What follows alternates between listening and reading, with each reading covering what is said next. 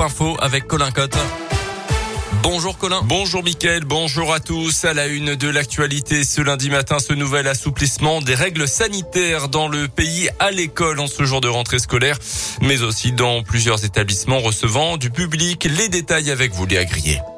Oui, on peut enfin tomber le masque dans les lieux clos soumis au pass vaccinal, les cinémas, les théâtres, les musées, les restaurants, les foires ou encore les salles de sport. Exception dans les transports en commun ainsi que les trains et les avions. On garde aussi le masque là où le pass vaccinal n'est pas requis, dans les entreprises, les magasins, les grandes surfaces ou encore les services publics. Autre changement, un seul test est désormais nécessaire quand on est cas contact et vacciné au lieu de trois.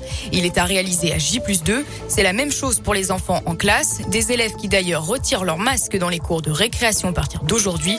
Le brassage par niveau est donc de nouveau possible, ce qui veut dire que si un enseignant est absent, les enfants pourront être dispatchés dans d'autres classes. À noter également que ce lundi marque la disparition des attestations sur l'honneur. Merci Léa. Jeudi, Olivier Véran, le ministre de la Santé, a répété envisager une levée du pass vaccinal à la mi-mars si la trajectoire de décrue de l'épidémie se confirme en France, notamment en termes d'hospitalisation.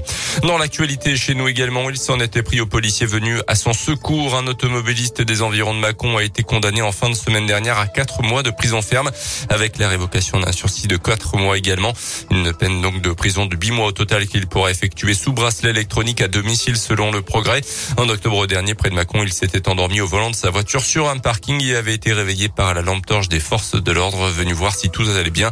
L'homme s'était emporté ensuite quelques instants plus tard insultant copieusement les policiers.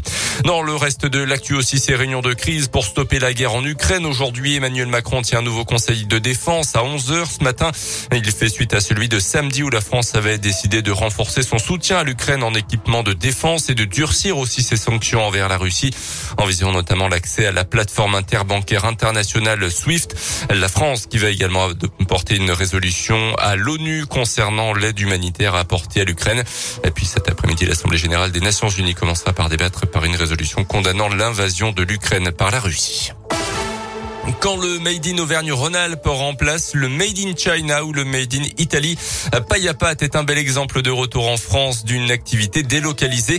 Cette entreprise créée en 2019 par Mathieu Laurençon, un étudiant de Bourg-en-Bresse âgé de 21 ans, vend des pailles en pâte alimentaire, une alternative co-responsable aux pailles en plastique désormais interdites ou bien en carton.